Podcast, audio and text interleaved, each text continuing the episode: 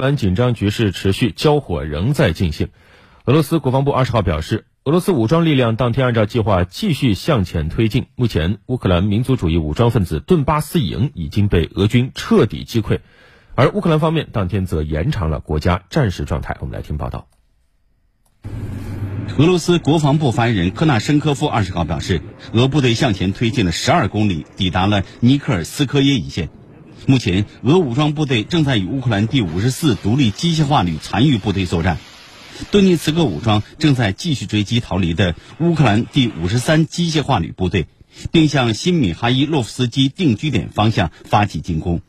俄罗斯方面当天敦促马里乌波尔的乌克兰武装人员放下武器并离开马里乌波尔。俄方表示，俄军从莫斯科时间二十一号十时起，也就是北京时间今天十五时起，开放马里乌波尔东西双向的人道主义通道，并将允许放下武器的乌克兰武装人员离开马里乌波尔。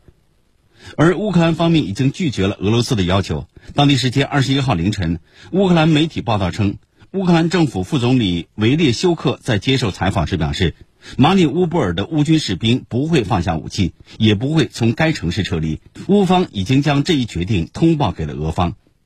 此外，根据乌克兰最高拉达网站消息，乌克兰总统泽连斯基二十号签署了延长国家战时状态的法令。